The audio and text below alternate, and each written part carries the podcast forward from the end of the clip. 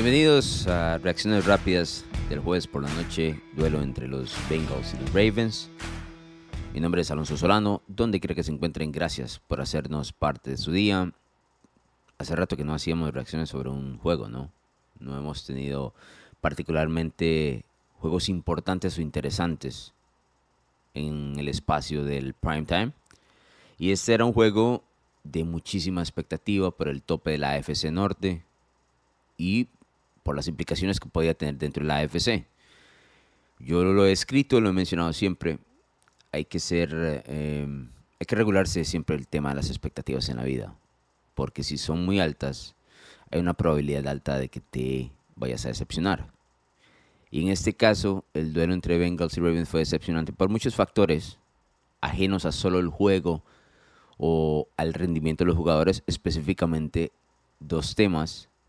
Por supuesto, el tema de las lesiones. La lesión de Mark Andrews, de Joe Burrow. El golpe que tuvo Lamar Jackson. Y también el tema de los árbitros, que sigue siendo todo. Sigue siendo un tema en la NFL, lamentablemente. Quisiera yo venir a grabar y no mencionarlos, pero no hay manera de no hacerlo. El triunfo de los Ravens, si bien es cierto, los pone en el tope de la AFC Norte y los catapulta dentro de uno de los equipos fuertes dentro de la americana, luego de recuperarse del partido contra Cleveland. Más allá de que es un triunfo en el papel, yo no creo que ayer haya ganado nadie, ¿eh? con el tema de las lesiones, el resultado y lo que vimos en el campo porque a los Ravens el golpe de la, de la, posible lesión de tobillo que va a dejar fuera, no la posible, la lesión de tobillo que va a dejar fuera Mark Andrews, el Tyrant, es un golpe de las aspiraciones brutales, ¿no? Tremendo es esa ausencia de, Mark Andrews, que para todos es gran conocido, es el arma número uno de Lamar Jackson, pero ayer me llamó la atención que Lamar en conferencia de prensa dijo no, este, este es mi amigo, ese es el que yo busco primero. Es cuando tengo problemas, estoy buscando el 89 siempre. Y ahora no lo va a tener. Y tras de eso, con el resto del cuerpo de receptores, Lamar todavía se está tratando de conocer, ¿no? Está tratando de encontrar alguna química. Le hemos visto mejores juegos en las últimas dos semanas, bueno, mejores juegos, no, por lo menos jugado, jugadas impactantes en el juego a Odell Beckham Jr., como que va entrando en calor. Tuvo más de 100 yardas ante los Bengals. Primera vez que lo logra desde el 2019, cuando jugaba con los Rams. Ahora estuvo lesionado un año completo, entonces por ahí anda el tema. Pero el no tener a Mark Andrews cuando te vayas a enfrentar a un equipo, por ejemplo, como Kansas City, que es al que hay que derribar dentro de la americana, va a ser una ausencia absolutamente tremenda. Especialmente si ese duelo se vuelve ofensivo, donde te tienes que ir 7 contra 7, me refiero al tema de puntos con Patrick Mahomes, o inclusive si es defensiva también y necesitas en una jugada de tercera oportunidad o de cuarta oportunidad avanzar las cadenas, ¿a quién vas a buscar? Siempre el 89 no va a estar dentro del campo. ¿Cómo lo reemplaza? Hay otros tipos de tight ends dentro de los Baltimore Ravens. Se me viene a la mente sea Likely. Pero claramente no es Mark Andrews ni mucho menos, ¿no? Tanto así que uno de los pases de touchdown, el, el que agarra de por suerte Nelson Aguilar, el balón iba para Likely, termina en un rebote en Aguilar. Aguilar que es conocido por no atrapar un carajo. Reacciona muy bien y logra el touchdown. Pero como les digo, me parece que nadie ganó ayer. Y perdimos todos. Los que teníamos expectativas sobre el duelo. Bueno, yo estaba en el estadio. Independientemente de eso, porque vas al estadio sin saber qué es lo que puede pasar, pero estás dispuesto a sorprenderte. Es parte de, todo esto. Carajo, pero nadie está creyendo el tema de las lesiones. Y yo sé que esto es un juego físico, de contacto, que las lesiones son inevitables. Pero ayer tanto Cincinnati como Baltimore sufrieron lesiones que los va a desestabilizar en sus posibilidades del resto del año. Obviamente la lesión de Joe Burrow acabó con el partido. Porque los Bengals estaban 10 a 7 en ese momento. Eh, luego el touchdown del el pase burro a Joe Mixon y se venía lo que podía ser un muy buen juego. Pero luego nos llega la noticia de que Burrow está golpeado, que la mano, que no puede, que no puede agarrar bien el balón. Y hay toda una teoría de conspiración en las redes sociales, no sé si lo han visto, anda un video que publicó el equipo de los Bengals, donde está la llegada de Cincinnati hacia Baltimore. En la toma se ve a Joe Burrow con la mano relativamente vendada, ¿no? Vuelvo a decir que es una teoría de conspiración porque hay que acercar el video y todo lo demás y crearse esta idea de que los Bengals ya sabían que Burrow estaba lesionado. Él no apareció dentro de la lista de lesionados. Esto nunca se mencionó y eso es un tema relativamente, o sea, es grave. Es grave porque los equipos están obligados a informar ese tipo de lesiones, ¿no? Ahora, mucha gente se preguntará de dónde es que saltó este tema de las lesiones, porque les o, la lista de lesiones, porque eso significa la información al rival, ¿no? Bueno, eso viene de una orden de muchos años atrás, muchos años atrás, y quieras o no, está atado al tema de las apuestas, ¿no? O sea, por eso es que existe la lista de lesionados, para que la gente que hace la línea de apuestas pueda decir, bueno, voy a mover la línea apuesta porque no va a estar Joe Burrow, Joe Burrow está lesionado, Lamar Jackson está tocado, falta Mark Andrews. Y al no informarlo y la NFL estar en la cama, así, así simple, en la cama con el tema de las apuestas, em, la gente empieza con el tema de la conspiración. Yo mantengo que todo esto sigue siendo relativamente limpio, ¿no? Y no quiero que piensen que, que yo voy en ese camino de la teoría de conspiración. Simplemente les estoy apuntando lo que vi. Porque ese video me llamó mucho la atención porque andaba rondando por ahí, ¿no? El hecho de que yo ya estaba lesionado. También hay otros videos donde se lleva un golpe eh, en un tacleo de Jadevon Clowney. Cae mal en la muñeca, pudo haber sido ahí, ¿no? Por eso les digo que hay tema de conspiración porque no nos han dicho completamente en qué momento fue que yo se lesionó. No, no, no lo tenemos claro.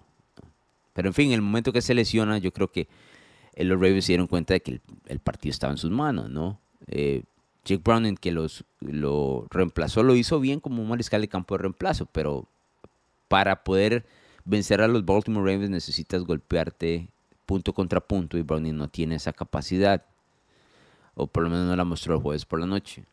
Entonces, ya ahí Baltimore se vio mucho más relajado, anotó una cantidad de puntos importantes en el segundo tiempo y se alejó para ganar. Esto por 14 puntos, tomando en cuenta que Browning anotó 7 con Jamar Chase para los que les gusta el fantasy football al puro final en tiempo basura. La segunda mitad del juego, o sea, no, no había necesidad ni siquiera de, voltearlo a ver, ¿no? Los Ravens consiguieron 405 yardas, Cincinnati se quedan 272 totales. Eh, no, no fue un juego parejo por la ausencia de, de Burrow, ¿no? Lamentablemente para Cincinnati. Y curiosamente me, llama la atención de que la temporada de los Bengals tiene un giro inesperado en, la historia, ¿no? Porque el tema es, bueno, inicia el, año, Joe Burrow está lesionado con su situación de eh, la lesión que tenía en el pie, ¿no? Entonces muchos dicen, bueno, eventualmente se va a recuperar se va a recuperar y está bien, los Bengals perdieron los primeros partidos del año y todo lo demás, se va a recuperar. Pero lo que no estábamos esperando era el giro de la historia de que se podría volver a lesionar. O de que en el tema de la recuperación iban a caer un par de derrotas que los desestabilizara, porque los vimos teniendo el mejor juego del año para ellos en San Francisco. Y decíamos, no, ya están recuperados, van para arriba, estos van a ir a retar a Kansas City, Baltimore, todos los de la AFC. Nunca esperamos en el giro de la historia que iba a llegar otra lesión, que iba a llegar las lesiones de T. Higgins, de Sam Hubbard, y la derrota ante Houston y ahora derrota consecutiva ante Baltimore. Que los tiene ahora 5 y 5, en el último lugar de la AFC Norte y con posibilidades muy claras de perderse la postemporada. Ahora imagínate entrar a enero o voltear a enero todo lo que hablábamos de lo que podía ser la americana, yo mencioné que algún mariscal de campo de los así buenos que hay en la AFC se iba a quedar fuera de playoff. Nunca, nunca en la cartita de bingo estaba el nombre de Joe Burrow, ni tampoco el de Josh Allen, la verdad. Y aquí podríamos estar en un escenario donde los dos se pierdan los playoffs. Esto no ha terminado. Faltan varias semanas. No sabemos la gravedad del tema Joe Burrow. Yo en este momento que estoy grabando no sabemos cuánto tiempo se podría perder Burrow, que ahora tiene 10 días para recuperarse el próximo partido contra los Steelers. Que ya de entrada no es sencillo, ¿no? Imagínate si no puedes agarrar bien el balón. Pero no estaban en, el bingo el hecho de que tanto Josh Allen como Joe Burrow estén en enero con una posibilidad clara de quedarse fuera de playoff. Como les digo, ayer, ayer nadie ganó. O sea, no ganó Baltimore porque perdió a Mark Andrews. No ganó los aficionados de la NFL porque no vamos a ver ni a Mark Andrews y posiblemente a Joe Burrow. Obviamente perdieron los Bengals, complicando el tema de las aspiraciones. No, ganó nadie ayer. Lamentablemente, el partido, desde la perspectiva donde yo estaba en el estadio, nada más para dejarles un poco de lo que fue el escenario, estaba bien ruidoso ese estadio. Muy ruidoso, eh, complicado para Cincinnati. Por eso en el primer cuarto em, quemaron un par de timeouts. No solo por el ruido, que fue, era bastante, la verdad, en el estadio. Yo estaba en varios estadios y ayer la verdad es que fue notable lo que estaba metido la afición de los Ravens para ese encuentro. El tema de quemar los dos timeouts de los Bengals también va atado, quieras o no, a la ausencia, por ejemplo, de T. Higgins. Porque quienes terminaron reemplazándolo en muchas de esas jugadas donde quemaron los dos timeouts, no sabían dónde colocarse. ¿no? Y Joe Burrow empezó de no, vete para la derecha, carajo, no, vas para la izquierda. Se acaba el tiempo, timeout. Dos de ellos en el primer cuarto. Entonces andaba medio enredado el equipo de Cincinnati. Claro, el drive que pone 7 con Mixon, ve a Burrow completar 7 pases y ya establecerse dentro del juego y decir, ok, vamos a, vamos a pegarnos. Pero bueno, luego de ese pase viene el momento de la lesión y, y todo se fue al carajo. Tal vez el gran ganador de este partido, y eso ha venido siendo un, eh, un tema recurrente, es el equipo de Kansas City, ¿no? Que ve como todos caen como moscas, como todos los otros equipos se están pegando en el ring, como Royal Rumble, para aquellos que veían la WWF, y hablo de F porque yo soy viejo de los 90 y así se llamaba entonces. se pegaban ese Royal Rumble y quedaba uno de pie, que se quedaba en la esquina viendo cómo todos se mataban, y ese es Kansas City, ¿no? Que en su versión más endeble a nivel ofensivo, sigue siendo el equipo a vencer en la NFL, quieras o no. Y el equipo mejor posicionado para, para llegar al, Super Bowl otra vez. Porque Baltimore hoy es menos sin Mark Andrews mucho menos, a pesar de su defensiva, de la cual yo escribí, pueden leer en Narrativa X, a pesar de su mariscal de campo y todo lo demás, la ausencia de Mark Andrews es, bastante importante. Les traía algunos datos, los perdí por aquí, pero bueno, los, Ravens anotaron 34 puntos. Em, dentro del tema de los datos, tienen, vamos a contarlos, 1, 2, 3, 4, 5 partidos consecutivos anotando más de 30 puntos la ofensiva de los Ravens. Bueno, el equipo de los Ravens, porque la defensiva también la semana anterior ante Cleveland puso puntos, ¿no? Si no hubiesen escupido ese partido contra los Browns, tendrían en este momento seis victorias de manera consecutiva. Ahora tienen cinco de los últimos seis. Me parece que son ellos los rivales de Kansas City, pero esa ausencia de Mark Andrews va a dictar mucho hacia el futuro. Ahora tienen tiempo como para como para encontrar una nueva forma sin el Tyrant, ¿no? Hay tiempo. No es como que la próxima semana se van a enfrentar a los Chiefs. No, hay tiempo para eso. De hecho, no se enfrentarían a Kansas City si no es en una eventual postemporada. Gus Edwards, del cual se habla muy poco, el running back de los, de los eh, Ravens. En ese momento tiene más touchdowns que Christian McCaffrey. No hablamos nada de Edwards pero se ha vuelto un gran jugador, especialmente en, línea de gol. El equipo de los Bengals lo tenía por acá, pero lo perdí. Le ha ido muy mal dentro del tema de la de la FC Norte. No, solo está último dentro de la FC Norte, sino que está 0 y 3 en lo que va del año ante sus rivales de división. Es decir, no ha podido vencer a ninguno de ellos. Y está 1 y 5 dentro de la conferencia. 1 y 5 dentro de la conferencia americana. Y eso, ese récord particularmente puede ser el acabose de Cincinnati si llegase a empatar por ese séptimo puesto dentro de la conferencia americana, porque eso es un, un punto de quiebre, un punto de comparación cuando se hacen las, e, el tema de las posiciones dentro de los equipos que irían a playoff. ¿no? En este momento los Bengals están número 10 inclusive por detrás de las Vegas Raiders y los Indianapolis Colts. Así de pobre ha sido la temporada de Cincinnati. Nadie la tenía en el. Nadie la tenía en, la cartita del, bingo, ¿eh? que fuese así. Pero bueno, en fin, así inició la, la semana número 11 de la NFL. Mucha expectativa. Partido decepcionante por diferentes situaciones, especialmente el tema de las lesiones. Ojo, y bueno, para darle un minuto, porque no puedo dejarlo de mencionar. Carajo, men, los árbitros de la NFL, ¿qué carajo está pasando? Ya no es recuperable esto. Todas las semanas es lo mismo. Hay un par de fallos. Ayer hubo un holding pitado contra Odell Beckham Jr. un touchdown posible de Flowers. No era. Le quitaron siete a los Ravens, ¿no?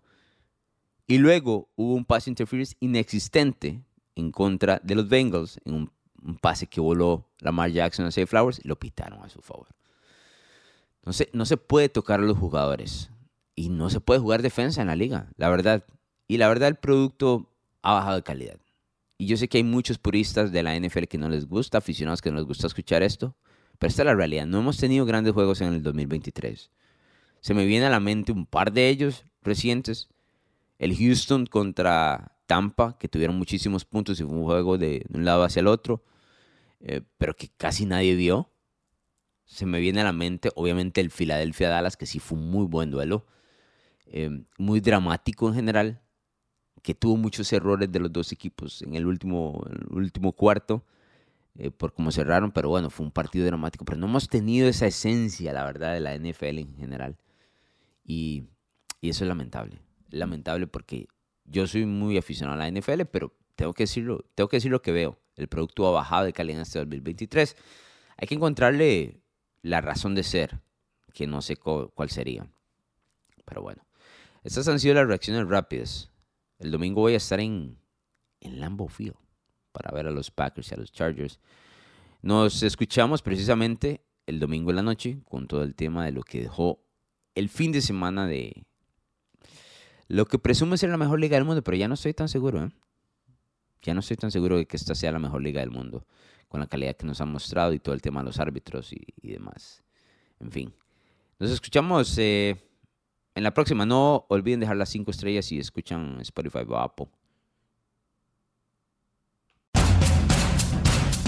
¿Te gustan los deportes, la cultura pop y opiniones diferentes? Narrativa X tiene todo lo que buscas, columnas, pensamientos, estadísticas, historias y documentales de todos tus deportes favoritos y de cultura pop. Todo contado a través de la pluma de diversos autores, con puntos de vista únicos y de cualquier parte del mundo. No busques más, Narrativa X es tu casa. Síguenos en Twitter como arroba narrativa-x y visítanos en narrativax.com. Te esperamos.